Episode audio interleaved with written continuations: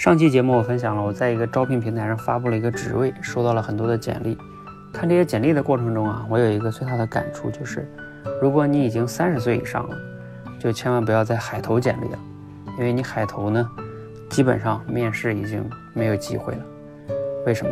我们都听过一个词叫“三十而立”，这个“而立”啊，不一定指的是你有多大的事业成就，我觉得它至少应该指的是你有了一个大的方向了，定位了。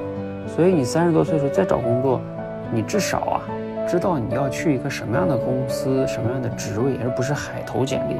甚至你应该写一个求职信，为什么你要去这家公司做这个职位？你能做哪些贡献？这是最基本的了。因为你三十多岁，你如果连这些定位都没有的话，所以我我觉得你海投简历直接就没有必要给你什么面试的机会啊。不知道你是否认同这样的一个理念啊？啊，欢迎交流。